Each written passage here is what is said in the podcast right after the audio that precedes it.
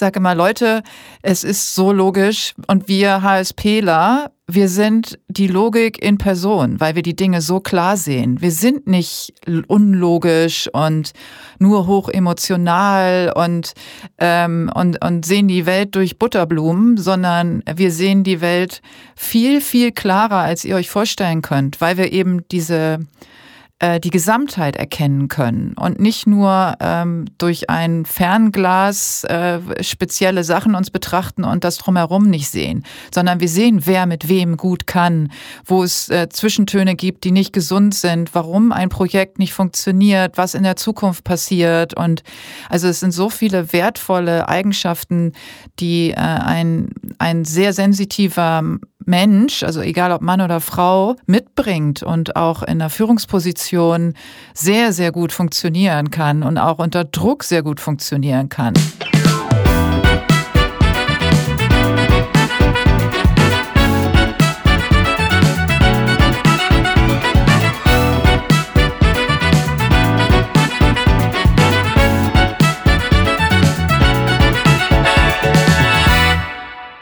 Herzlich willkommen zu Sensitiv Erfolgreich, der Mann, der beides kann. Mein Name ist Falk Schacht und ich habe heute zu Gast Janet Braun. Verkehrte Welt. Hi, moin Zen. Na, alles gut bei dir?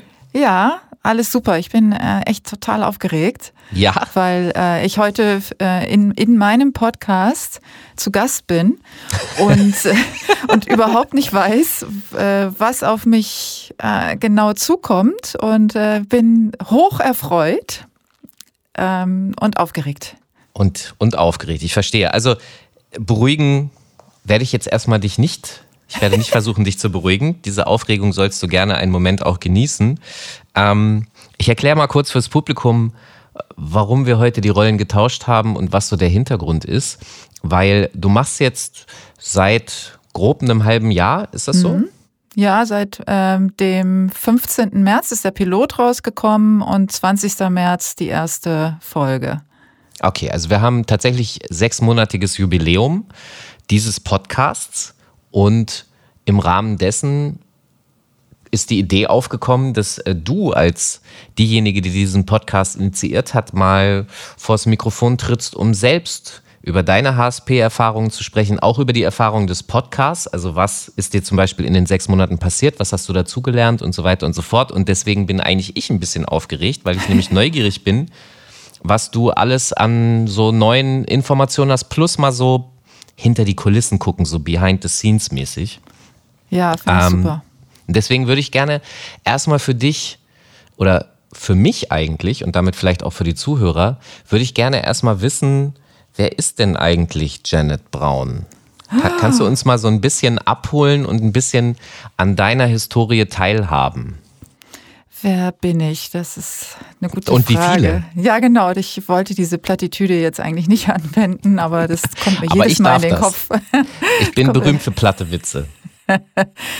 ähm, also, wie du ja schon gesagt hast, bin ich eine äh, hochsensitive Person und äh, sehr kreativ und sehr mutig. So, das ist erstmal das, was äh, für mich am wichtigsten ist. okay. Und was, glaube ich, auch das meiste über mich aussagt. Also vielleicht auch, dass durch mein Leben sich die Pipi Langstrumpf zieht. Ich glaube, ähm, das ist auch für viele, viele nennen mich auch ähm, Pipi, weil äh, ich mir die Welt immer so gemacht habe, wie sie mir gefällt. Vielleicht sogar aus der Not heraus. Ja. Ähm, weil mich ja nie jemand wirklich so verstanden hat. Und ich dann gedacht habe, naja gut, da kommt dann das, äh, die nächste Bezeichnung ist dann bei mir immer trotzdem. Dann mache ich es halt trotzdem, auch wenn ihr mich nicht versteht und ich vielleicht euch auch nicht verstehe. Ähm, in mir ist da was, äh, was raus will oder was eben nicht raus will. Und äh, ich mache das dann trotzdem. Und das ist halt eben auch so eine Pipi Langstrumpf-Haltung. Ähm, und deswegen ist sie meine Heldin tatsächlich, äh, meiner Kindheit, meines Erwachsenenlebens heute noch und auch äh, für meine Kinder auch äh, tatsächlich eine, ähm, eine, eine kleine Heldin. Und ähm, ansonsten so ganz professionell gesehen, äh, komme ich tatsächlich aus dem kreativen Bereich. Ich war früher Künstlerin. Das war meine erste Karriere. Und äh, habe dann äh, meine psychologischen ähm, Veranlagungen, also äh, viel spüren können, Menschenkenntnis und so weiter, professionalisiert und eine Ausbildung gemacht als Psychophysiognomin bei einer ganz tollen Frau äh, oder ganz tollen Frau N, muss man sagen. Ich hatte mehrere Ausbilderinnen und ähm, habe mich 2008 selbstständig gemacht als Profilerin. Profilerin klingt jetzt im Kopf für die meisten Leute wahrscheinlich wie, dass du eigentlich einen True Crime Podcast machen müsstest. Ja, würde ähm, ich auch machen. inwieweit, inwieweit ist denn dieses Wort Profiler tatsächlich auf das Kriminalistische begrenzt? Gar nicht. Also aus meiner Perspektive überhaupt nicht, weil äh, Profile, ich sage immer, ich kann auch ein Profil über eine Lampe erstellen, weil äh, irgendjemand, ja, irgendjemand hat ja diese Lampe gemacht und sich dabei was gedacht. Also es geht ja darau, darum, Rückschlüsse zu ziehen von etwas, was du siehst, auf das, wo, äh, woher es kommt. Und genauso ist es auf einem, einem Tatort, also wo die Indizien gesammelt werden und man dann versucht, ein Profil zu erstellen von demjenigen, der die Tat begangen haben könnte beziehungsweise ähm, auch die Motive, warum und, ähm, und so dann eben den äh, vielleicht Mörder oder Verbrecher oder wie auch immer ähm, dann finden kann. Ähm, andersrum gibt es auch den Täter, den man interviewen kann, ohne dass der zu einem spricht und man anhand von Körpersprache und Mimik, Gestik und so weiter, Mini-Expressionen erkennen kann, ob derjenige die Wahrheit spricht, lügt und so weiter. Also es ist ein Riesenfeld und das kann man übertragen auf alles, also auf äh, Personaleinstellungen, auf ähm, das Miteinander, das soziale Miteinander. Ähm, also da gibt es unendliche Möglichkeiten, Teamzusammenstellung, wer passt zu wem und wer reagiert auf wen wie. Und also da könnte ich jetzt allein nur darüber eine Stunde quatschen. Was ich hochinteressant daran finde, und da möchte ich gerne später mit dir nochmal eine Kurve hinmachen, ja.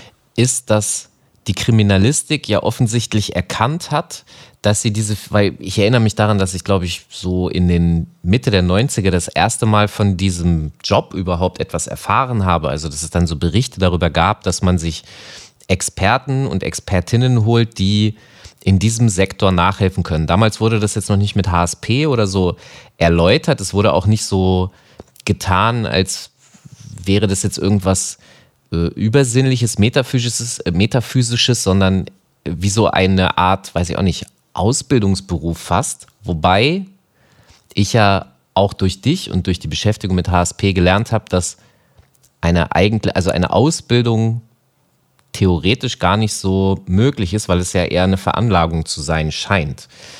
Äh, kannst du mir kurz erläutern, wie es, wieso die Kriminalistik das früher als offensichtlich der Rest der Gesellschaft erkannt hat?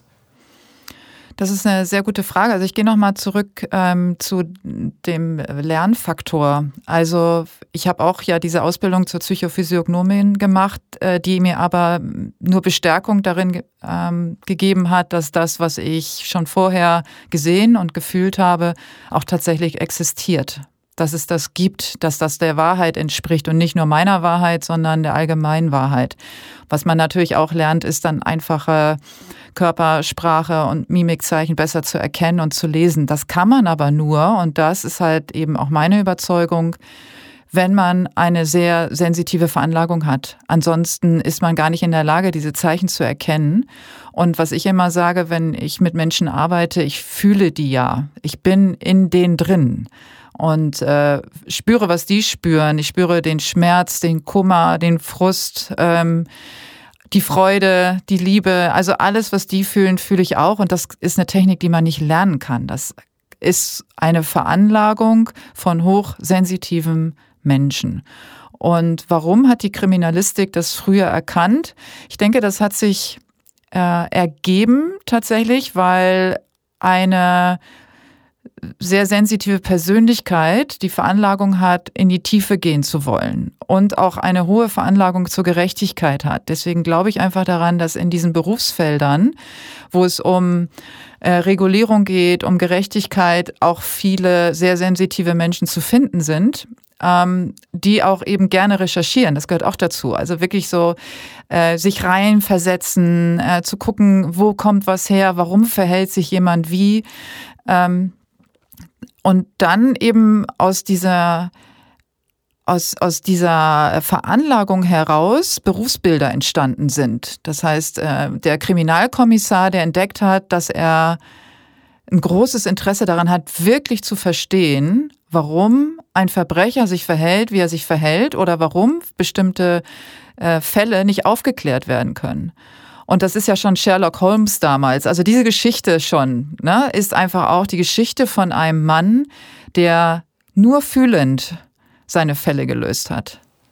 Also das Faszinierende, ich habe schon bei Pippi, hat es schon bei mir kurz gezuckt und ich, ich wollte schon kurz nachfragen. Jetzt mit Sherlock Holmes äh, bringst du es dann aber zurück, nämlich, dass wenn man sich die Literatur anguckt, also die Geschichten, die uns auch schon seit der Antike erzählt werden, dann ist doch feststellbar, dass man da auf Persönlichkeiten trifft, die ähm, oft so dargestellt wären, als wäre das jetzt etwas Mystisches, ja. äh, als hätten sie bestimmte Fähigkeiten, die außergewöhnlich sind im Sinne auch so von vielleicht so Science Fiction, also Fantasy, so ich denke mir was aus, aber äh, es sind für mich Beschreibungen der Realität. Absolut. Und also so wie zum Beispiel der Zappel-Philipp sehr wahrscheinlich die Geschichte über ADHS-Kinder ja. sein dürfte. Ähm, das heißt, diese Phänomene sind schon lange der Menschheitsgeschichte bekannt, aber, und das, das finde ich sehr spannend und das ist das, äh, wo HSP und auch du mir dabei geholfen haben, ist nämlich zu erkennen, dass es eine wissenschaftliche Grundlage gibt. Also das, was du gerade gesagt hast, würde ja bedeuten, die Anlage zu haben, ist auf jeden Fall sehr wichtig und eine Grundvoraussetzung, aber das in einen wissenschaftlichen und damit professionellen und sachlichen Kontext setzen zu können, ist genau der Unterschied zu ich hatte ja in meiner Podcast-Folge auch erzählt, wie oft ich mich so an mystischen und esoterischen Dingen versucht habe, selbst zu verstehen. Also, warum bin ich so, wie ich bin? Ähm, und HSP ist da der, der Schlüssel, um zu erkennen, ey, es ist wirklich wissenschaftlich. Und da würde mich interessieren, aber an welcher Stelle ist das eigentlich in dein Leben gekommen? Äh, und wie hast du dich vorher versucht zu reflektieren und zu verstehen? Das ist ja immer schwierig äh, zu sagen. Im Nachhinein ist mir das ja klar, ähm, dass ich schon als Kind so war. Also ich war als Kind isoliert von meiner äh, Familie, weil ich nicht dem entsprach, was äh, soziales Miteinander äh, für meine Familie bedeutet hat. Ich wollte mehr allein sein, ich wollte mich mit anderen Dingen beschäftigen. Ähm, ich habe unheimlich viel beobachtet. Ich habe schon als Kind und als Jugendliche, wenn ich Bus gefahren bin, habe ich die Leute draußen beobachtet, ähm, also im Bus und an denen ich vorbeigefahren bin und habe mir überlegt, wie die wohl heißen, ähm, was die wohl machen, wohin die unterwegs sind, ähm, also wie so deren Leben aussieht.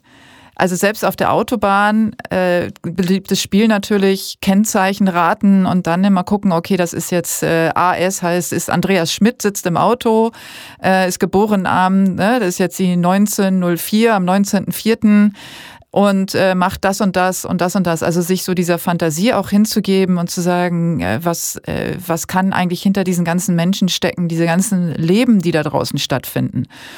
Und dann irgendwann kamen auch als Jugendliche ganz viele Menschen immer auf mich zu und haben mich gefragt, äh, wie siehst du das, wie siehst du das, äh, wer mit wem. Also meine Mutter hat immer gesagt, du bist wie so eine Briefkastentante, die Leute rufen bei dir an und fragen dich um Rat ne, äh, in Liebesdingen und äh, Freundschaft und so weiter.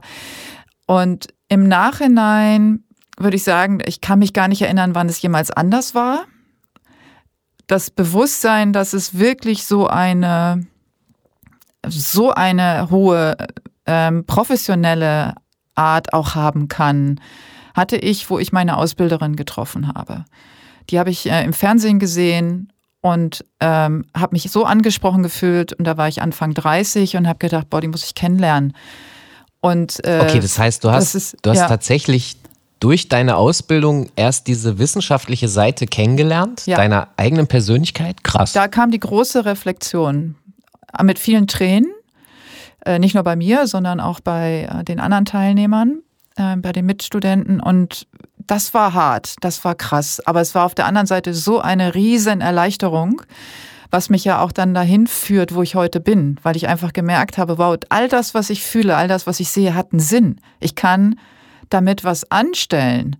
Ich kann damit anderen Menschen helfen. Ich bin, äh, habe da irgendeine Gabe vielleicht auch oder eine Fähigkeit, die, die ich für andere Menschen einsetzen kann. Und, und endlich weiß ich, dass ich nicht total bescheuert bin. Ne? Also, also, dass ich mir das nicht alles nur einbilde. Und was ich immer sage, ist, ich sage dann nicht nur, oder ich habe danach nicht mehr gesagt, ich glaube oder ich könnte, es könnte sein, sondern es ist und ja. ich weiß.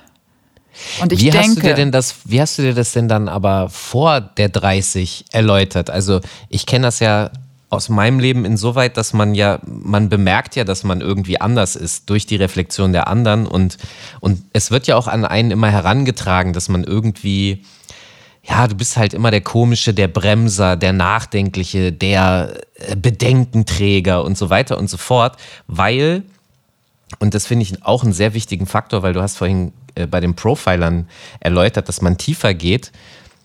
Ähm, dabei geht es ja eigentlich nur darum, ein Gesamtbild über eine Situation zu haben. Und du hast es auch auf die Gerechtigkeit bezogen. Das Gerechtigkeit kann man ja eh nur erlangen, indem man wirklich das gesamte Bild sich vergegenwärtigt und alles berücksichtigt. Und dazu muss man halt erstmal in der Lage sein. Ähm, also, sprich, diese ganzen problematischen Aussagen, die man sich so als HSPler gerne mal anhört, wie hast du dir dein Sein vor der 30, vor deinem 30. Geburtstag erklärt?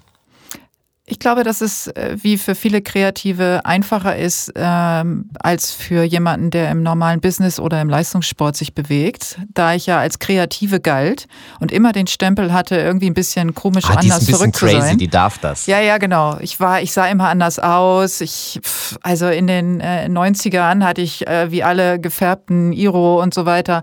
Also es war einfach ähm, beim wenn es um mich ging, war es immer Normalität, dass ich anders denke, dass ich was anderes sage, dass ich anders aussehe. Ähm, das war so ein Stempel, äh, den ich einfach immer hatte.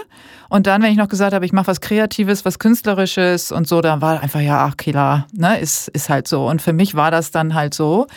Ähm, für mich aber war auch wichtig, nachdem ich Kinder gekriegt habe, ähm, ich bin ja relativ früh Mutter geworden und äh, habe mich auch sehr früh scheiden lassen. Also ich war eben in dieser Phase Anfang 30 schon Mutter von zwei Kindern und geschieden. Ähm, die, da die Sinnfrage auch zu stellen und zu, und, und zu sagen, okay, aber da, da muss ich nochmal nachhaken. Also da, das, da ist irgendwas, was, äh, was nicht nur einfach so die verrückte Kreative ist, sondern ich kann einfach viel mehr sehen und spüren, was gar nichts mit normalem äh, künstlerischem Tun zu tun hat.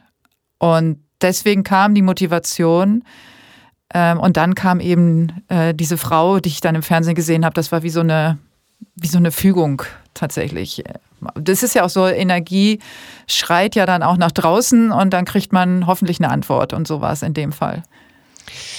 Jetzt hast du gesagt, dass du das im Grunde deine Fähigkeit zu deinem Beruf auch gemacht hast. Also es hat einen Sinn, ja, den du, mhm. den du auch äh, anbieten kannst für andere Menschen. Ähm, wie einfach oder wie schwierig ist das heutzutage und hat sich da was verändert in den letzten Jahren? Unbedingt. Also wo ich angefangen habe, haben auch alle, wie du schon gerade so gesagt hast, das irgendwie so esoterisch abgestraft schon fast, haben gesagt, oh, jetzt fängt die auch noch damit an, jetzt äh, fängt die richtig an zu spinnen ähm, soll mir auf, geh mir weg mit diesem ESO-Scheiß. Und, ja. ähm, und dann kam ich auch noch mit Psychophysiognomik um die Ecke, wo da war alles vorbei. Also da hat mich gar keiner mehr ernst genommen. Ähm, deswegen ist ja auch irgendwann, habe ich mir überlegt, wie nenne ich das Ganze, damit es sich knackiger anhört und auch ähm, besser aus, auszusprechen ist für jedermann. Und äh, nach meiner Recherche und auch nach, äh, nach einer kleinen ähm, Kriminal-Exkursion ähm, sozusagen, einen kleinen Ausflug, habe ich dann gesagt, okay, das ist ja nichts anderes als Profiling, was ich mache. Und ähm, deswegen habe ich das dann so genannt und dann wurde es auch besser. Aber es hat sich in den letzten zwölf Jahren, seit ich selbstständig bin, unheimlich viel verändert. Also die Menschen sind viel ansprechbarer. Ähm, sehen die Not auch mehr und äh, die Sinnhaftigkeit dahinter, äh, sich zu entwickeln und vor allen Dingen sich jemanden zu nehmen, der ihnen dabei hilft. Das ist gesellschaftsfähiger geworden, sagen wir mal so. Also ich habe bisher auch ein bisschen den Eindruck, dass das Thema HSP und äh, das, was damit sehr stark verbunden ist, dass das viel wichtiger für Firmen auch geworden ist. Und wir müssen ja mal ehrlich zugeben, dass im Kapitalismus sehr viele Gedankengänge gesellschaftlicher Natur sozusagen durch die Augen von Firmen auch mitgedacht werden. Und das Thema zum Beispiel Soft Skills, hm. das, äh, da erinnere ich mich, das war vor ein paar, paar Jahren noch nicht so ein Riesenthema. Heute habe ich den Eindruck, dass das sehr viel wichtiger ist Siehst du das genauso? Und kannst du vielleicht auch nochmal erklären, warum es heute für Firmen wichtiger ist? Ja, da ist ja eine große ähm, Schere in der Wirtschaft. Ne? Die einen, die ähm, da sehr fortschrittlich denken und die anderen, die sich komplett dagegen wehren, äh, aber dahin gedrängt werden ne, durch die jüngere Generation, für die das einfach ähm, mehr oder weniger normal ist. Die Wichtigkeit dahinter ist für mich ja auch total logisch, weil wenn du ein Team hast, was miteinander sozial harmoniert, die ihren Job gerne machen, die an einem Arbeitsplatz sind, wo sie sich wohlfühlen. Und äh, auch da gibt es spezielle Voraussetzungen für jemanden, der eben sehr sensitiv ist. Ähm, die sind einfach leistungsfähiger. Und äh, wer ist denn so doof und wehrt sich dagegen? Also das ist aus meiner Perspektive. Ne? Ich bin ja immer ein bisschen, bisschen hart und ein bisschen tough und sage immer, Leute, es ist so logisch. Und wir HSPler, wir sind die Logik in Person, weil wir die Dinge so klar sehen. Wir sind nicht unlogisch und nur hoch emotional und, ähm, und, und sehen die Welt durch Butterblumen, sondern wir sehen die Welt viel, viel klarer, als ihr euch vorstellen könnt, weil wir eben diese äh, die Gesamtheit erkennen können und nicht nur ähm, durch ein Fernglas äh, spezielle Sachen uns betrachten und das drumherum nicht sehen, sondern wir sehen, wer mit wem gut kann, wo es äh, Zwischentöne gibt, die nicht gesund sind, warum ein Projekt nicht funktioniert, was in der Zukunft passiert. Und also es sind so viele wertvolle Eigenschaften, die äh, ein, ein sehr sensitiver Mensch, also egal ob Mann oder Frau, mitbringt und auch in einer Führungsposition sehr, sehr gut funktionieren kann und auch unter Druck sehr gut funktionieren kann. Also das sind alles so äh, Vorurteile, die so nicht funktionieren. Und wenn ich zum Beispiel in ein Unternehmen gehe und es um Personaleinstellungen geht, dann ähm, interessiert mich der Lebenslauf erstmal überhaupt nicht. Was mich interessiert ist, das Foto. Und zwar nicht, wie, wie sieht jemand aus, sondern welches Foto hat er geschickt. Also warum schickt jemand welches Foto? Wie möchte diese Person sich darstellen? Das ist Punkt eins. Und dann äh, das Motivationsschreiben beziehungsweise das Anschreiben, wo man dann rauslesen kann, äh, wie eine Person so tickt, was einer Person wichtig ist, ob sie dieses Anschreiben auch tatsächlich an die Firma gerichtet hat oder Copy-Paste was gemacht hat. Und dann geht's äh, im, im dritten Step erst um die tatsächlichen fachlichen Qualitäten. Und das ist etwas, was so nach und nach äh, ankommt, was aber nicht so viele können, diese Betrachtungsweise. Also zwischen den Zeilen lesen ähm, und Bilder interpretieren auf eine ähm, wirklich sachliche Art und Weise, das haben halt die meisten verlernt oder nie gelernt oder können es einfach nicht. Was ich daran sehr spannend und interessant finde, was du sagst, ist ja, dass in der Wirtschaft die, die, das Thema äh, Konkurrenz und Ressourcen gerade jetzt in Deutschland ja alleine deshalb ein Riesenthema sind, weil äh, Firmen Probleme haben, ich ne, sage jetzt mal im Sinne der Firma, vernünftige Arbeitskräfte zu finden, dann stecken sie sehr viel Geld hinein in diese Arbeitskräfte für, für die Ausbildung, also dass sie funktionieren und geformt sind für die Firma. Und dann wundert man sich, wenn nach zwei, drei Jahren diese Leute gehen und, und hat so eine Fluktuation. Und das Interessante ja, ist. Dass, oder? Also ja, das, mein, ist, das, ist, das ist total verrückt. bescheuert. Ja. Und, und was ich darüber gelesen habe, ist, dass das eigentlich immer daran liegt, und das ist auch meine eigene Erfahrung, dass man geht, weil es entweder im Team nicht stimmt oder weil der Vorgesetzte ich sage jetzt mal, ein Hornochse ist, ja, oder eine Hornochsin gibt es ja auch. Und ähm, jetzt habe ich letzte Woche einen Artikel gelesen über den Dunning-Kruger-Effekt, äh, wo es darum ging, dass theoretisch ja immer, also die Leute, die an die Chefpositionen kommen, um eben die Entscheidungen zu treffen, die für ein Unternehmen enorm wichtig sind, dass dort sehr oft die falschen Persönlichkeiten hocken. Ist dein Job im Grunde, also müssen, müssen die Manager von morgen Angst haben, dass sie ihre Jobs nicht mehr bekommen werden? weil, weil, weil du weißt, wer den Job besser machen würde, nämlich der, der dafür sorgt, das ging, dabei ging es, äh, in dem Artikel ging es darum, dass äh, Menschen, die sich nicht so egotechnisch in den Vordergrund drängen, die aber sehr oft aufsteigen, dass die diejenigen sind, die für eine gute Teamstimmung sorgen, weil jeder im Team sich gesehen fühlt. Also Absolut, müssen sich die Manager richtig. ein bisschen Sorgen machen, wenn du kommst?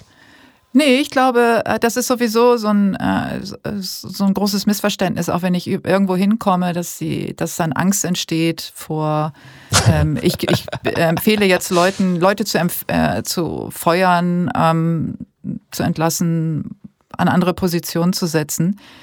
Es geht erstmal um die Analyse, wer für die Position die beste Person ist. Und das sind natürlich nicht immer die, die an dieser Position sitzen. Das ist richtig. Aber ist diese Person denn dort glücklich? Also ich sehe das eher so als äh, Befreiung auch. Das heißt, äh, wenn jemand äh, wirklich mit Krampf versucht, eine Position auszuüben, die er eh nur zu 60 Prozent gut machen kann, weil er gar nicht die Fähigkeiten mitbringt, er, sie, es, ja, dann ist doch diese Person auch gar nicht glücklich an dieser, an, an, an dieser Stelle.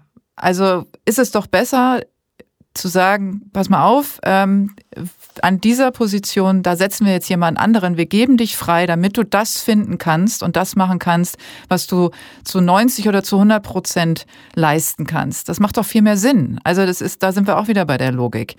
Ähm, wenn jemand ein guter 100-Meter-Läufer ist, dann wird doch kein Hochsprung Meister oder versuch es nicht, weil du wirst nie so hoch springen, wie du 100 Meter schnell laufen kannst weil da die Veranlagung ist Rennen und nicht Springen. Also das sind doch ganz logische Dinge, wo man, also wo ich reingehe und sage, ähm, wenn ich da in einem, in einem Marketing jemand sitzen habe, der keine Ahnung vom Marketing hat, dann tut das weder der Firma gut, noch der Person gut, weil die sich abstrampelt, gut in Marketing zu werden, hat aber überhaupt kein Feeling dafür. Wenn diese Person in einer anderen, in, also in der gleichen Firma an anderer Stelle viel besser aufgehoben wäre, dann kann man doch herstellen, also einen Bezug herstellen, auch für die Person, indem man das offen anspricht und auch sehr, natürlich sehr fürsorglich und sehr empathisch und versucht, diese Person glücklicher zu machen, anstatt sie in diesem Unglück zu lassen, permanent etwas hinterher zu rennen, was sie nicht leisten kann, permanent den Druck zu spüren von außen, von oben. Und äh, deswegen sehe ich das gar nicht so als die Leute sollten Angst haben, sondern aus meiner Perspektive sollten sie lieber froh sein, ähm, weil sie dann die Chance haben, dorthin zu geraten, wo sie wirklich, wirklich sein wollen und können, ich, vor allen Dingen. Wenn ich das jetzt mal gesellschaftlich großziehe, dann das ist vielleicht, vielleicht ist es eine etwas fiese und ja, vielleicht doch fiese Frage, aber ich stelle sie trotzdem. Würdest du sagen, dass die Probleme der Menschheit darin bestehen, dass zu wenig Menschen mit HSP entweder beratend zur Seite stehen oder an den Positionen agieren könnten, wo diese Probleme dann nicht entstehen würden? Ich gucke ja sehr ungern zurück. Ich ja. äh, blicke lieber nach vorne und äh, das ist ja auch ein Ziel. Äh, okay, warte, diesem, dann, mit, dann genau. anders formuliert. Ja. Ich hatte die Frage sogar tatsächlich eher so hier stehen. Glaubst du, dass die Lösung der Menschheitsprobleme nur durch Menschen mit HSP gelöst werden können? Ich glaube, dass eine gute Mischung die Lösung ist, ähm, wobei eben diese Mischung noch nicht da ist. Das heißt, ich bin jetzt nicht der Verfechter von, äh, dass nur HSPler in Führungspositionen, Machtpositionen sitzen sollten. Ähm, dann ist es wieder einseitig. Das ist ja auch Quatsch. Sondern es geht darum, dass ein gutes Verhältnis hergestellt wird und dass die Qualitäten von hochsensitiven Menschen gesellschaftlich offiziell anerkannt werden und vor allen Dingen genutzt werden. Und natürlich und das haben wir jetzt auch in den Krisenzeiten beobachtet, äh, ist eine Führung, die eher durch eine sensitive Person, egal ob Mann oder Frau, ausgeübt wird in der, in der Krisenzeit, sehr viel erfolgreicher gewesen als jemand, der mit Biegen und Brechen irgendetwas durchsetzen wollte oder dann total lost war, ähm, weil dann die Sicher das Sicherheitsnetz und das Konzept, was er sich zurechtgelegt hat, ähm, nicht mehr funktioniert. Du triggerst gerade in mir folgende Frage, ja? über die ich vorher noch nie nachgedacht habe. Ist Angela Merkel deiner Meinung nach HSP? Definitiv. Ja, würde das ganz viel von dem erklären, was wir an ihr sehen, weil also sie wird ja für viele Dinge kritisiert im Grunde, also sie sie thematisiert Dinge nicht äh, laut genug, sie würde nicht stark genug agieren und so weiter. Und um sie herum sehen wir ja im Politikbetrieb diese ganze äh, ich nenne das gerne Alpha-Männchen Schicht, ähm, die gerne und viel hemdsärmlich agieren und, und die, die sind die Macher und so. Äh, und, und manchmal bekomme ich aber eben das Gefühl, uff, das ist, ist nicht so richtig geil gemacht. Ähm, glaubst du, dass das wirklich, also was wir an ihr sehen, was kritisiert wird, dass das auf HSP zurückzuführen ist? Also was an ihr kritisiert wird, ist ja, ist ja subjektiv. Ne? Also es, äh, ich würde jetzt nicht sagen, das wird kritisiert ähm, und das, was kritisiert wird, ist, äh, ist, der, ist dem HSP zuzuordnen, sondern da, sie wird kritisiert für Sachen, weil sie einfach, weil Leute sie einfach kritisieren wollen. Punkt. Ähm, da muss man in Frage stellen, ob die Kritik berechtigt ist oder nicht, weil sonst fallen wir wieder in diese Sprache, dass äh, jemand einen Job nicht richtig gut machen kann, wenn er oder sie HSPler ist. Das will ich nicht.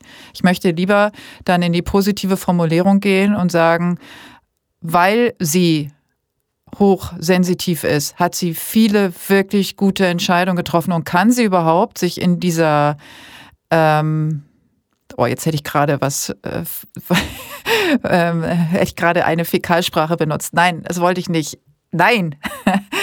ähm, innerhalb dieser Männerdomäne äh, sich zurechtzufinden und kultivierte, besonnene Entscheidungen zu treffen, ist ganz sicher darauf zurückzuführen, dass sie sehr viel reflektiert, was eine ähm, sehr hohe äh, sensitive Veranlagung ist, sich selbst und auch andere stark zu reflektieren, ähm, für alle Entscheidungen zu treffen und nicht nur für sich selbst. Und, ähm, und vor allen Dingen eine Vision zu haben und sich davon nicht abbringen zu lassen. Was ich schon wieder, ich, ich, ich finde unser Gespräch hochspannend, weil ich krieg dauernd äh, Träger, Träger, ja. Träger. Ja, Träger, Träger, Träger, du kennst das. Ähm, und zwar äh, der Punkt, also das, das wird dir genauso wie auch mir passiert sein und eigentlich fast alle Menschen, die HSP haben, sind, weil du hast vorhin gesagt, dass du zum Beispiel zu, zu Rate gezogen wurdest, ja, in Liebesdingen. Die Leute sind zu dir gekommen, haben mit dir geredet. Warum? Weil man gemerkt hat, und ich glaube, weil diese Leute auch vorher schon das Gefühl hatten, dass man das erstens mit dir kann. Man wird nicht verurteilt, man kriegt keine Bullshit-Tipps äh, zurück oder so, ähm, sondern es hat Hand und Fuß und man fühlt sich verstanden.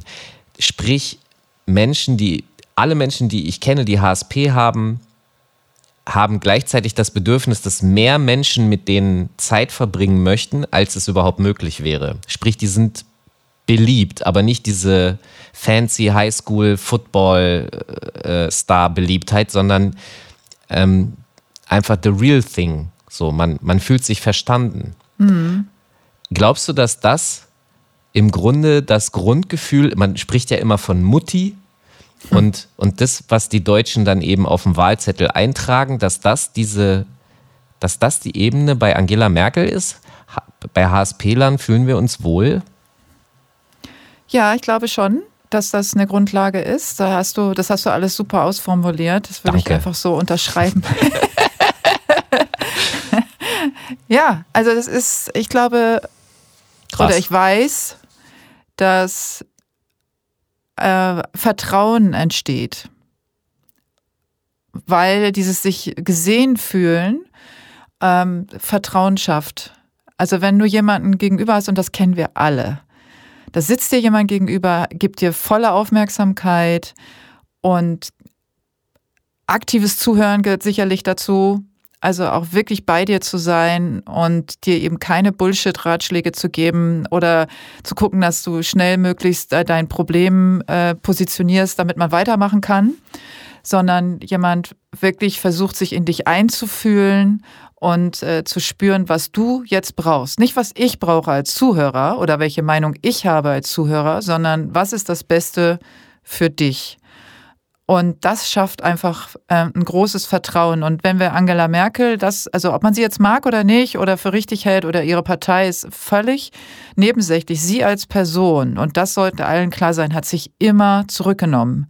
Selbst äh, in Situationen, wo sie schwer missachtet wurde ähm, von Regierungshoheiten ähm, sozusagen, die glauben, sie wären was Besseres von anderen Ländern oder in der eigenen Partei oder von anderen Parteien hier in Deutschland. Ähm, sie hat sich nie ähm, darüber geäußert oder anmaßend verhalten. Ja, erneut das ist so geil, das Gespräch, weil erstens habe ich Angela Merkel noch nie über diese HSP-Ebene versucht zu verstehen oder zu betrachten, aber es erklärt wirklich alles, das, was du auch gerade gesagt hast. Und das bringt mich zu dem Punkt zu denken, oder alle Menschen, die ich unter HSP lesen würde, sind No-Bullshit-Persons. Hm. Also im Gegensatz zu. Dazu kann ich auch was erklären, tatsächlich. Gerne. Hm. Darf ich? Na, hau rein.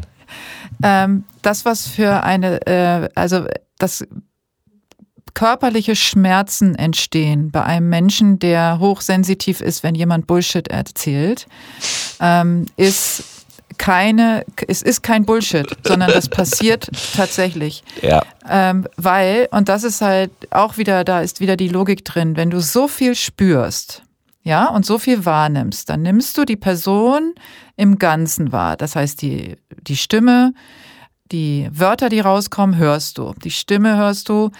Ähm, du siehst die Körperreaktion, also Mimik, Gestik, Körpersprache. Ähm, du siehst vielleicht sogar auch, ob derjenige schwitzt oder nicht schwitzt oder also all diese Dinge nimmst du wahr, mehr oder weniger. Und dann passiert Folgendes. Jemand spricht Wörter aus, die nicht zu dem Rest passen. Die passen nicht zur Stimmlage, die passen nicht zur Körpersprache. Ne, du nickst jetzt. Und du könntest jetzt nicken, das ist unterbewusst, und gleichzeitig Nein sagen. Das ist das einfachste Beispiel. Ja? Weil der Körper, das Unterbewusstsein steuert deine Mimik, Gestik und so weiter. Und äh, dann dein Hirn, dein Bewusstsein steuert deine Sprache. Das passt nicht überein. Das heißt, es entsteht bei einem äh, Betrachter, der sehr sensitiv ist, komplette Verwirrung. Ja, wo du denkst, was ist denn jetzt? Wo steckt jetzt die Wahrheit? Da haben wir so viele Probleme mit in Kommunikation und die Gesellschaft hat gelernt, darauf zu hören, was gesagt wurde und nicht darauf zu hören, was nicht gesagt wurde. Also nonverbale Kommunikation, Riesenthema, wo ich auch äh, immer wieder Workshops gebe und darüber aufkläre, weil das 90 Prozent der Kommunikation ausmacht. Nonverbal. 80 Prozent nur Mimik, Körpersprache, all das. 10 Prozent die Stimmlage und nur 10 Prozent bleiben vielleicht auch noch übrig, was das gesprochene Wort angeht. So, das heißt also, du fühlst zu 90 Prozent massives Unbehagen in der Feststellung, dass das, was zu 10 Prozent aus dem Mund deines Gegenübers kommt, nicht passt. Das heißt, was machst du damit? Also, und dann ist eben genau der Punkt, warum wir so, also, wie sagte mein Gast Sven Wedig, ja, so ein Fake-Radar. Ja, der erkennt das sofort, er nennt das Fake-Radar. Das passt ja. einfach nicht zusammen. Und jemand, der unsicher ist oder sich selbst noch nicht in dieser Fähigkeit entdeckt hat oder in diesem äh, sensitiven Feld, ähm, der ist, also dem geht's richtig schlecht damit, weil er nicht weiß, wo er steht weil er nicht weiß, was er glauben soll. Äh, ich sage oft er, das sollte ich ähm, ändern. Er, sie, es. Ich bin da schon drauf aufmerksam gemacht worden. Es tut mir leid. Ähm, also ich meine natürlich immer alle.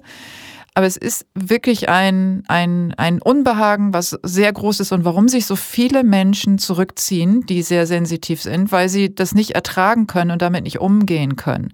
Wenn sie sich in einer Welt des Fakes bewegen, wie auch viele ähm, Gäste, die ich schon hatte, die eine gewisse Prominenz haben und sich auf äh, Gala-Veranstaltungen oder ähm, Premieren oder sowas rumtreiben und äh, sich ganz schnell anfangen, sehr, sehr schlecht zu fühlen weil sie und sich in eine, in eine Ecke zurückziehen, auf die Toilette oder äh, tatsächlich die Veranstaltung verlassen, weil diese Fakeness einfach so überhand nimmt, schon gefühlt, ohne dass du mit jemandem gesprochen hast, dass du ein wahnsinnig starkes Unbehagen fühlst. Das ist wirklich sehr, sehr krass, weil du mir im Grunde mein komplettes Leben gerade erklärst, so. Äh, also. Ja, und meins. Ja, die, die, die Problematiken, die da so mit einhergehen, warum man keinen Smalltalk ja. so richtig mag. Unerträglich, ja. Auch diese, es ist ja eine gesellschaftliche Formel zu fragen, wie geht's Ihnen und so und gib mal bloß keine ernsthafte Antwort darauf. Leute kommen nicht klar damit, sie wollen es eigentlich gar nicht wissen und all diese Ebenen führen erstmal zum Problem natürlich für die Menschen, die HSP haben. Ähm, aber eine Sache, die du auch gerade beschrieben hast, die mich dann hoch interessieren würde, befinden uns ja immer noch in, in einer weltweiten Pandemie. Ja. Und ich habe das ich habe die letzten Monate natürlich extrem viel nachgedacht über das, was ich so sehe äh, in Bezug auf Corona und wie sich die Menschen dazu verhalten.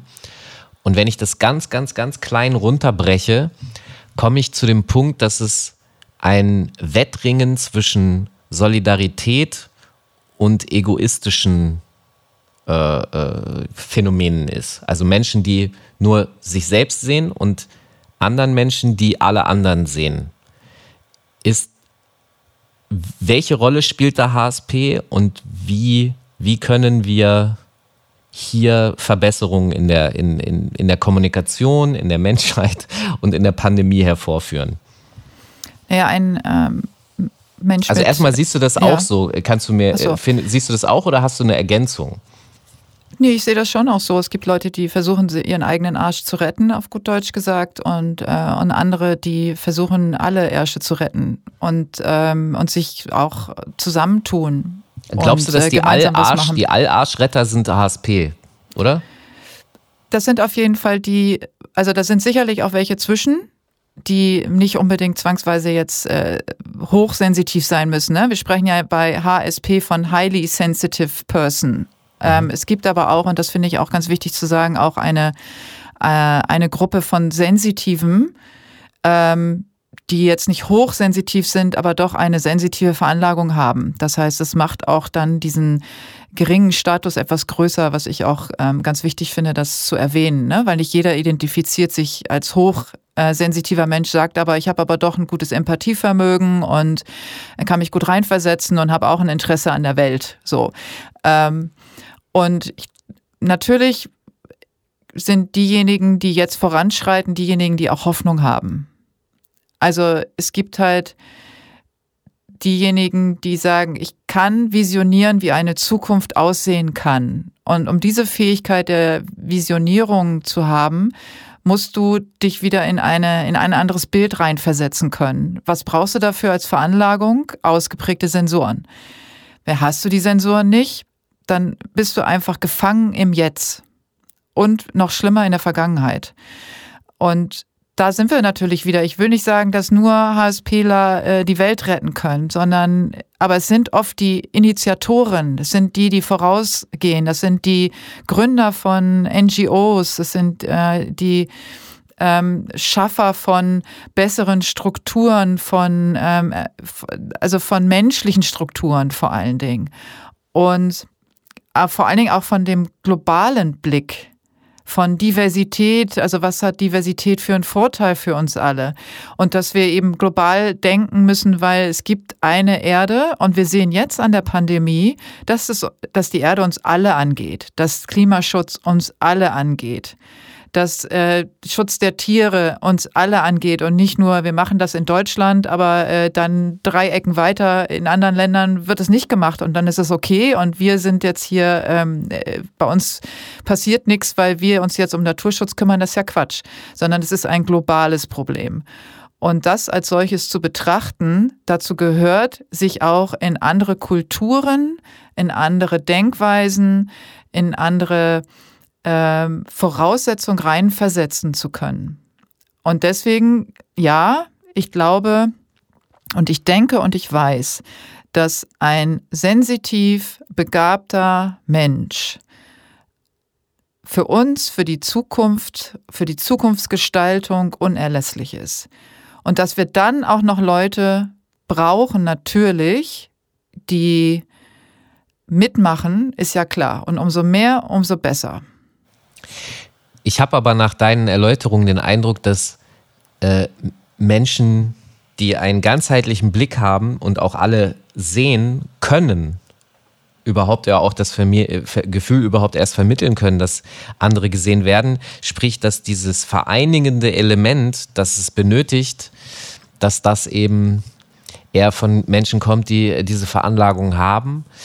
Ähm, ich habe vorhin von diesem Artikel erzählt, in dem dieser Dunning-Kruger-Effekt und so weiter und wir haben über Soft Skills gesprochen in Bezug auf Firmen und da sind wir natürlich auch in so einem Sektor wie Ausbildung und Bildung und mir ist letztens irgendwie aufgefallen, dass eigentlich in Schulen, weil ich mich mit ein paar Leuten darüber unterhalten habe und die mir gesagt haben, ja, guck mal, mein, meine Lehrerin hat mich in der fünften Klasse immer nach Hause geschickt, weil die gesagt hat, du guckst so böse. Und äh, ich habe gar nichts gemacht. Ich habe da einfach nur gesessen und die schickt mich halt weg. Das war so voll, äh, was passiert denn hier? Das hat mich voll geschockt. Und ähm, dann ist mir irgendwie aufgefallen, eigentlich, es werden immer nur sachliche, immer nur Ratio-Sachen in der Schule versucht zu vermitteln, aber überhaupt gar keine emotionale Intelligenz. Ähm, wie, was braucht, was, sorry mal Anschnitt, was glaubst du, braucht eine Gesellschaft in Zukunft, was Ausbildung und Bildung generell betrifft? Was muss man da verändern? Alles. ja. Äh, also, wo soll ich da denn jetzt anfangen? Also alle, die wir zur Schule gegangen sind als selbst äh, HSPler, alle HSPler, die Kinder haben, die auch HSP haben, stöhnen jetzt auf und sagen, können wir bitte alles nochmal von vorne gestalten, weil es ist eine Vollkatastrophe. Es ist genauso wie du sagst, es wird sich auf die äh, sachlichen Themen konzentriert. Ähm, ich habe das schon mal äh, gesagt in einem Podcast, wo ich gesagt habe, es ist eine ähm, also allein schon Mathe, Deutsch, Englisch als Hauptfach zu betiteln und Kunst, äh, Sport, Politik oder so als Nebenfach. Da fängt es ja schon an. Warum ist das eine wichtiger als das andere? Ähm, und dann zu sagen, ich brauche zwei Nebenfächer, um die Note von einem Hauptfach auszugleichen. Ähm, oder, wie es bei mir auch so war, Mathe schlecht, ja, ähm, Englisch und Deutsch ging noch so, aber ich war, natürlich war ich Kunst und Sport ganz weit vorne. Mit einer Eins immer, was aber gar nicht honoriert wurde, sondern dann mit der Fünf in Mathe wurde ich zum Durchschnitts. Ja, ich bin einfach ein Durchschnittsschüler gewesen, obwohl ich herausragende Fähigkeiten hatte. Ich war Leistungssportlerin und eine tolle Künstlerin. Und das zu ignorieren, weil es ja nur Nebenfächer sind, weil es überhaupt keinen Stellenwert hat, ist eine Vollkatastrophe. Und ähm, ich habe ja nun selber zwei Kinder durch die Schule äh, begleitet, ein äh, Mädchen und ein Jungen. Äh, beide äh, sensitiv begabt. Mein Sohn nochmal auf eine andere Art und Weise als meine Tochter.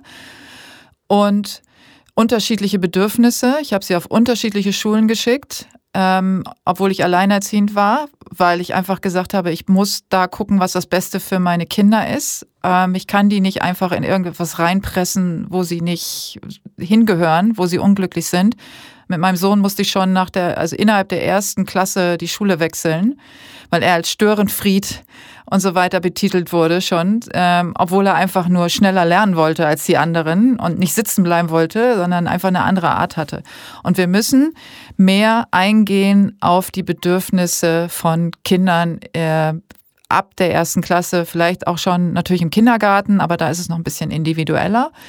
Aber diese ganzen Bedürfnisse, die Kinder haben, ähm, sind prägend für ihr Erwachsenenleben. Das heißt, alles, was zwischen sechs und zwölf passiert, ist so wahnsinnig wichtig, ähm, dass wir das Schulsystem komplett in Frage stellen müssen, wie es jetzt ist und wie es äh, bisher immer war. Jetzt kann ich mir ja vorstellen, dass ich nenne das jetzt mal Mehrheitsanteil in der Bevölkerung, die vielleicht nicht HSP oder dann SP, hattest du ja noch äh, zusätzlich ja. Äh, ähm, ergänzt, dass die die Befürchtung haben, dass ihre Kinder davon einen Nachteil hätten.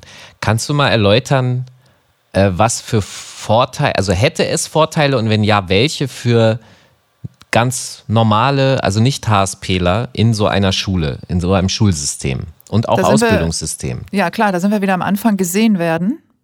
Das gefällt jedem, ob du jetzt HSPler bist oder nicht, das ist doch völlig egal. Gesehen werden für das, was du bist.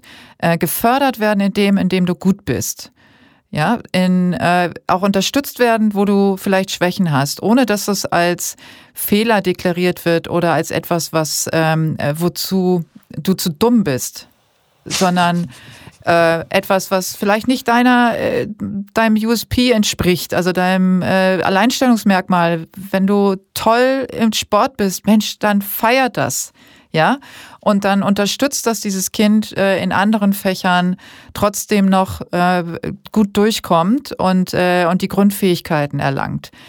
Ähm, aber und da, da muss doch kein Kind, muss, muss HSP haben, um das zu wertschätzen und auch keine Eltern müssen HSPler sein, um das zu wertschätzen. Und wenn es äh, Situationen gibt, wo die Kinder sie selbst sein dürfen, also, ähm, dann kommt das der ganzen Gesellschaft zugute, wenn sie, guck dir doch Kindergarten an, Kindergartenkinder an. Ich liebe Kindergartenkinder. Alles, was so zwischen drei und fünf ist, die sind so frei, die sind kleine Klugscheißer, die machen, wie sie denken und wollen und tun und ähm, das ist das beste Alter und das wird so äh, eingemauert und in, in kleine Stücke gehackt, sobald die in die Schule kommen. Äh, denen wird das ganze Selbstwertgefühl genommen und ihre freie Entscheidung und vor allen Dingen auch dieses, oh, ich kann alles. Ähm, nee, du kannst eben das und das alles nicht. Es wird sich viel mehr darauf konzentriert, was du alles nicht kannst, als auf das, was du toll machst. Und ja, wenn man da was ne? dran ändert, äh, dann mhm. ist schon viel getan. Und natürlich das soziale Miteinander auch. Wie, wie äh, es, man wird ja immer bloßgestellt auch vor anderen, vom Lehrer. Ja. Ähm, wenn Noten verteilt werden und so weiter. Und äh, da, da gibt es so viele Dinge, die man äh, verändern kann, um, um eher in das Lob zu gehen und eher ohne die zu verpimpern, nicht falsch verstehen. Ne? Also ich bin jetzt nicht so, dass ich sage, Kritik äh, darf es nicht mehr geben, sondern aber konstruktiv wäre doch super schon mal. Also ich sag mal so, das ist ja genau das. Ich musste da letztens drüber nachdenken, weil ich mein Leben lang, weil ich so erzogen wurde und weil ich auch das so gewohnt war, habe ich Leuten immer nur schlechtes Feedback gegeben. Also gesagt, was sie nicht können. Ja, das machst du scheiße, das machst du scheiße. Ähm, und dann habe ich gehört, ja, du sagst, also du sagst uns ja nie, wenn was gut ist. Und dann habe ich so gesagt, weil ich, ich mit dem Team gearbeitet habe, dann habe ich gesagt, ey, wenn ich nichts sage, ist alles in Ordnung. Aber genau das ist nicht gut, genau das ist falsch. Und äh, da hast du vollkommen recht, wenn wir im Schulsystem und im Bildungssystem einfach schon so aufwachsen, dann führen wir das ja auch fort. Und, ja, ja, sicher. Und was du gerade gesagt hast, ganz platt bedeutet das, der Weg zu einer glücklicheren Gesellschaft führt über äh, individuelle Bedürfnisse, die man, äh, ja, dass man das System für den Schüler und für den Auszubildenden da ist und nicht andersrum. So ist es nämlich jetzt. Der Auszubildende der Schüler ist fürs System da und soll am Ende bitte einfach nur funktionieren. Das ist aber nicht richtig menschlich. Ähm, was ja natürlich ein wichtiger Faktor auch ist, um solche Prozesse überhaupt anzuregen, Veränderungen anzuregen, ist ja erstmal aufmerksam zu machen. Und da bist du ja unterwegs mit diesem Podcast. Was war da für dich eigentlich die Initialzündung? Warum, warum machst du das? Ähm, also ich habe mich ja, wie gesagt, selbstständig gemacht 2008. Ähm, und äh, wie das so ist mit Energie zieht Energie an, auch glaube ich, das sollte jetzt klar sein, dass das keine Esoterik ist, sondern Wissenschaft, sind immer mehr Kunden zu mir gekommen, insbesondere männliche, die nicht wussten, dass sie äh, sehr sensitiv sind, aber mich ausgesucht haben als Beraterin, äh, intuitiv. Und kam mit Panikattacken, mit ähm, Burnout, mit hoher Frustration, Depression bis hin zu Suizidgedanken. Ähm, Familienprobleme, Beziehungsprobleme, Probleme an der Arbeit, also mit anderen, Probleme mit dem Arbeitsplatz, ähm, Probleme mit der Uhrzeit, zu der sie arbeiten müssen und, und, und, und, und. Und äh, also sowohl jetzt natürlich auch von der anderen Seite jemand, der ein Unternehmen führt, ähm, der eben wissen wollte, wie kann ich meine Mitarbeiter besser verstehen und wie kann ich denen helfen, wie kann ich andere besser einsetzen oder mein Team besser zusammenstellen. Und es drehte sich mehr und mehr und mehr immer darum, dass ich sensitive Menschen vor mir sitzen hatte und gedacht habe, wow, das ist ja interessant. Also, dass diese Energie scheint ja tatsächlich zu funktionieren. Äh, und ich aber gemerkt habe, dass die nicht gehört werden. Die werden von mir gehört, aber sonst von niemandem. Also dieser Kampf, den ich ja auch oder wie viele andere HSPler für sich alleine schon sehr lange führen, ähm, den haben die auch tatsächlich geführt, aber ohne zu wissen, äh, wo das herkommt. Und woher auch ihre Probleme kommen oder ihr Frust oder ihr Burnout oder ihre Depressionen. Und was mich besonders berührt hat, waren auch die Leistungssportler, also insbesondere im äh, Fußball, wo ich mehr und mehr zu tun hatte, mehr und mehr Kunden. Und äh, das ist ein ganz schwieriges Feld, weil da ist das Korsett so eng, dass die sich kaum bewegen können. Und äh, dort auch tatsächlich die Depressionsrate sehr hoch ist und die psychosomatischen Verletzungen, die entstehen aus dem Unterbewussten, ich muss hier raus, sich zu verletzen. Und ähm, dann habe ich auch mal einen Vortrag gehalten beim äh, Women's Hub tatsächlich vor Frauen. Vor zweieinhalb Jahren, wo ich über mein Inselleben gesprochen habe, also das Leben eines HSPlers, der sich isolieren muss, auch manchmal, um überhaupt äh, alle Reize zu verarbeiten und der ganz genau überlegen muss, wen er im Boot zu sich auf die Insel lässt. Und die, auch die Frage, gibt es eigentlich noch anderes Leben auf dieser Insel? Gibt es noch mehr wie ich?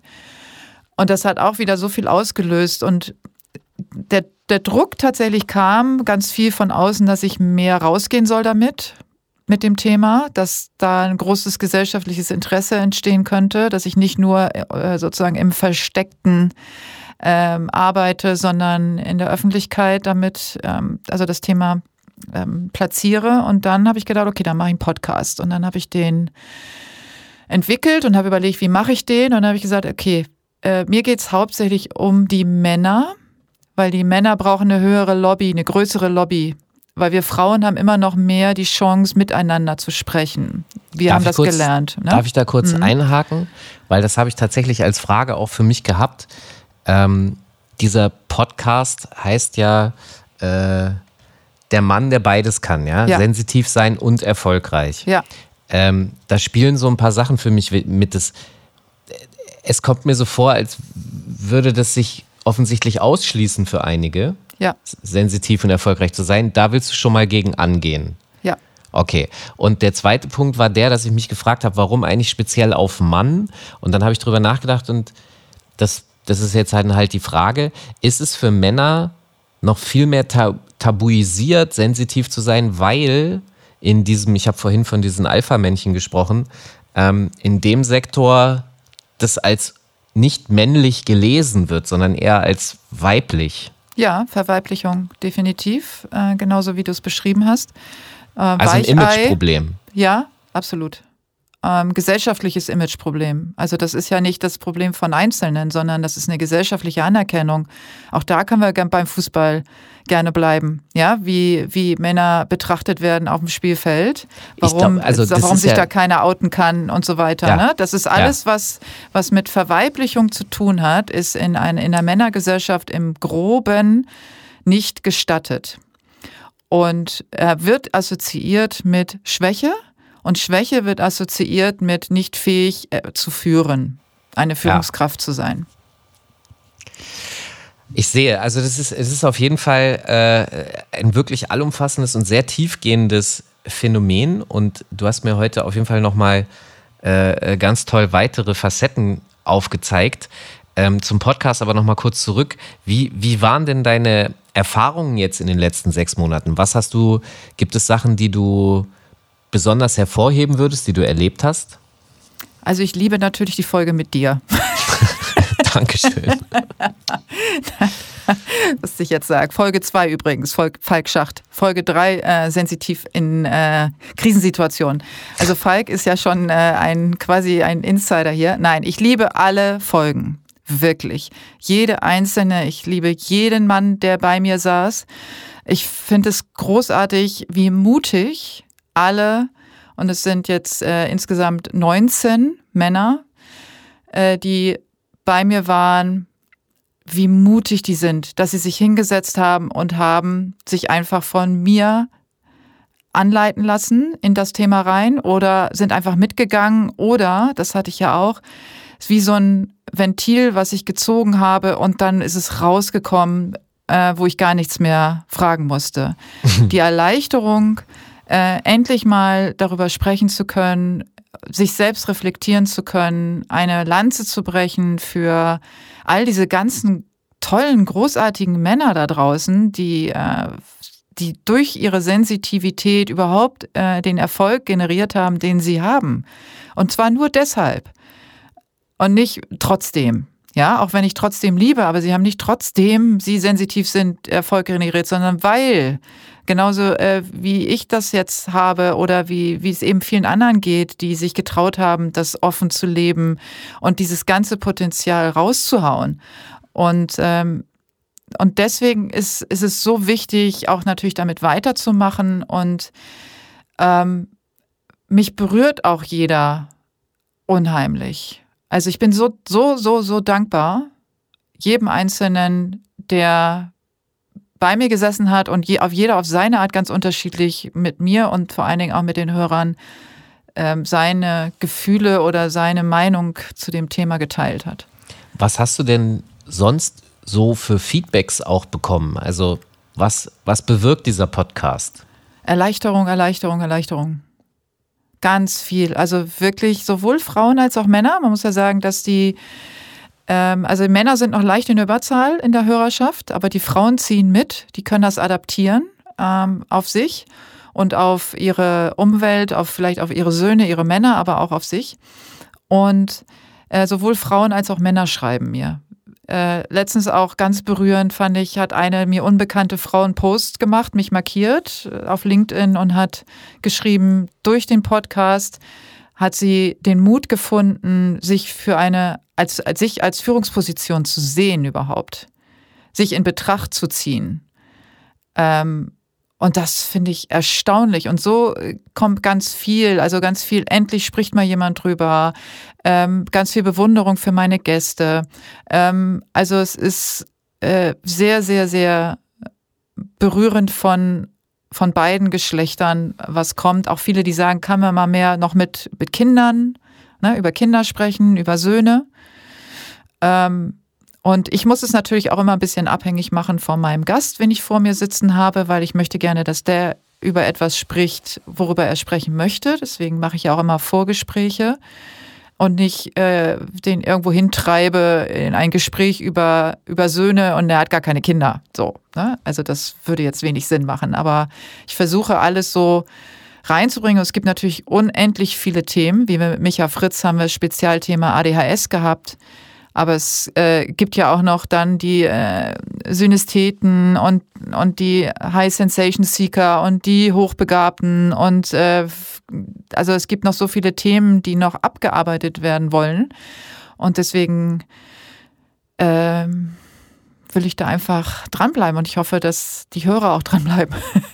Gibt es etwas, auch was du dir noch Neues rausziehen konntest? Also, weil du bist ja absolute Expertin in dem Thema und gibt es da irgendwie auch für dich noch einen Zugewinn? Ja, immer. Jedes Mal. Also das ist ja immer so auch ein intimes ähm, Gespräch, was ich führe tatsächlich. Und äh, ich ziehe jedes Mal was für mich raus. Ich äh, lerne immer. Also für mich gibt es sowieso nur Lernen und nicht, äh, nicht stehen bleiben. Und, äh, und mit jedem, mit dem ich spreche, äh, jeder schenkt mir auch was. Ähm, wenn er hier, und in diesem Fall ja wirklich er, hier sitzt. Und ich habe aber auch, wie gesagt, ähm, ich habe die Frauen auch auf dem Zettel. Also ich finde das auch wichtig, dass da auch mal was passiert und da wird auch was passieren. Aber für die Männer habe ich einfach das Bedürfnis, wirklich eine Lanze, eine große Lanze zu brechen. Naja, ich habe tatsächlich auch den Eindruck, weil wir vorhin darüber gesprochen haben, was so die Probleme der Menschheit und das, das ist ja auch wieder von Makro, kannst es ja auf Mikro und andersrum hoch und runter brechen, aber ähm, die Probleme, die da vorherrschen, das, was wir gerade hatten, auch in Bezug auf, äh, was ist jetzt wirklich männlich, darf ein Mann überhaupt theoretisch in dieser Welt sensitiv sein, das scheint mir als erstes äh, verändert werden zu müssen, um dann alle weiteren Veränderungen, die sowieso parallel auch noch passieren, aber um die überhaupt anzutriggern. Also von daher kann ich deine Ausrichtung schon sehr gut nachvollziehen und empfinde sie persönlich auch gar nicht als Benachteiligung oder irgendwie sogar ausschließend, sondern das, ich empfinde den Ansatz als typisch HSP. Das ist das erste zu lösende Problem, um alle folgenden irgendwie hinzukriegen. Okay, das klingt auf jeden Fall fantastisch. Ähm, du, du hast offensichtlich Pläne für die Zukunft. Das, da, da wird noch einiges kommen. Ja. Sehr tolle, gut. Tolle männliche Gäste und noch mehr. Geil. Äh, ich, ich werde dir auf jeden Fall auch als Hörer und äh, Betroffener ist auch geil, ne? Als Betroffener, aber ist ja, das, so. das musst du immer vermeiden, dieses Wort, ne? Betroffen. Ja, das hört sich aber immer wir, so nach Weinen an. Ja.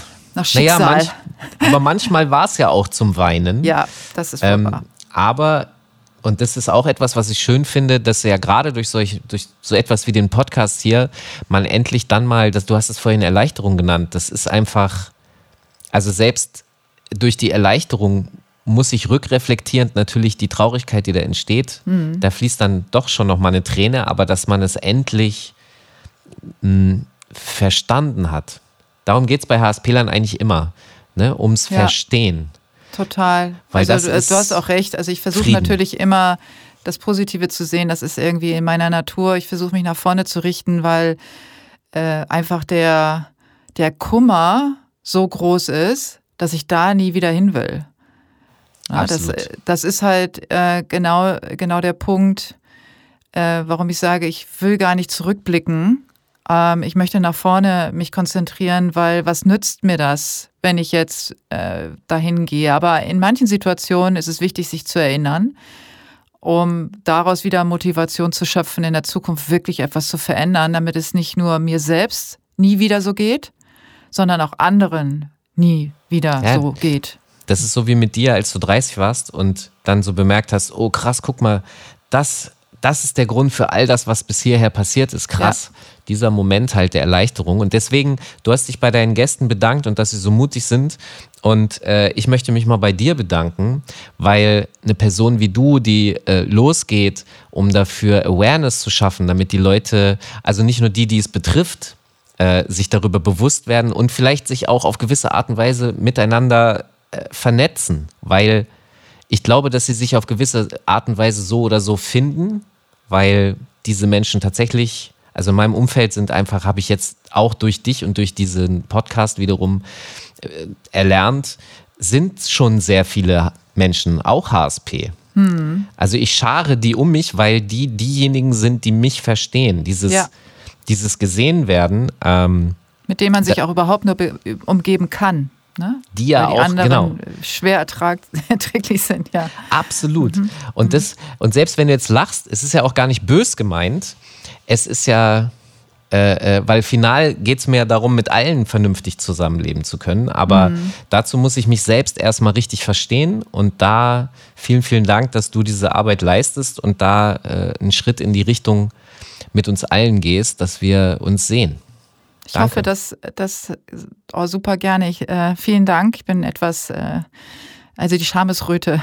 Ja, ich kann auch immer auf. schlecht damit umgehen. Ich, ich also glaube, das ist auch HSP. Ja, ist auch der Klassiker. Ne? Man schenkt lieber, als dass man äh, ja. beschenkt wird. Ja. Aber natürlich nehme ich das sehr gerne an, weil es äh, auch viel ist natürlich auch viel Arbeit und ich freue mich einfach, wenn ähm, ich damit und das ist ja meine Überzeugung, Sonst wäre ich auch doof, so viel Arbeit zu investieren. Ne? Aber meine Überzeugung ist, ähm, dass ich, dass umso mehr Menschen diese Awareness, wie du auch gesagt hast, haben, dass, dass man wirklich was verändern kann und zwar dann als Kollektiv. Weil jeder, genau. der zuhört, jeder, der bei mir Gast ist, ist ein Multiplikator. Ja. Und, äh, und umso mehr Gäste ich habe, umso mehr Zuhörer ich habe, umso mehr Multiplikatoren habe ich für das Thema. Absolut. Ich quatsche ja tatsächlich Leute voll, mhm. wenn sie, wenn ich sie, wenn ich ihnen begegne und bemerke, ah, der ist auch HSP oder die ist HSP, dann frage ich auch inzwischen immer, hast du schon mal von HSP gehört? Nein. Ja. Dann ähm, erkläre ich es kurz und bündig, manchmal auch ein bisschen länger. und äh, es gibt aber auch inzwischen schon die Reaktion, also hatte ich gerade vorletzte Woche, oh ja, krass, du weißt, was das ist? Ich so, ja. Ja, ich bin vor zwei Jahren diagnostiziert worden und, und es war halt sofort so instant, konnte man äh, äh miteinander losmarschieren und ähm, ich habe mit dieser, also du kennst das ja auch, äh, wenn man auf HSPler trifft, dass das dann sofort so klick, klicken mhm. kann. Muss ja nicht immer, ja. aber dass es so klickt. Mhm. Und das war dann noch schneller, weil halt beide wussten, äh, worum es geht. Und das ist einfach, also es geht schon voran, es wird schon besser. Und wie gesagt, ich versuche Künstler dafür auch zu sensibilisieren, weil es ja am Ende, es geht ja um sie selber und wie sie, wie sie sind. Und äh, ich finde das sehr wichtig, dass nicht zu viele Menschen bis 30 warten müssen, hm. um das zu verstehen. Am besten sollten das schon Teenager wissen. Das wäre natürlich ein schönes Ziel, ja. aber andererseits ist es, wie es ist, besser äh, spät als nie. Ja. Und 30 ist ja jetzt auch noch nicht so alt. Also, Nein, so. Aber es, ich hatte ja mit wo ich das, wo ich das dann professionalisiert hat. Also ich habe ja noch ein paar Jahre hoffentlich.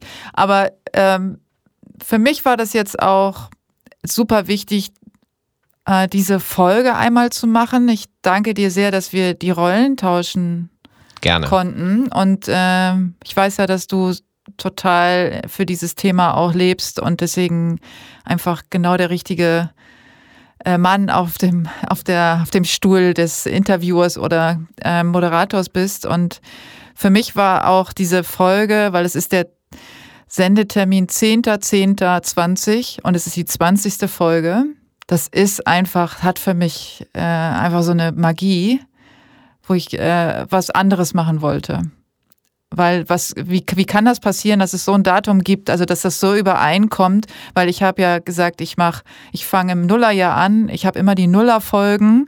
Das heißt, immer am 10., 20. und 30. sende ich und dann habe ich den 10., 10., 20., die 20. Folge. Also da, äh, ich hoffe, dass auch jemand, dass, dass es auch äh, draußen gut ankommt, aber ich irgendwie musste ich das anders machen diesmal.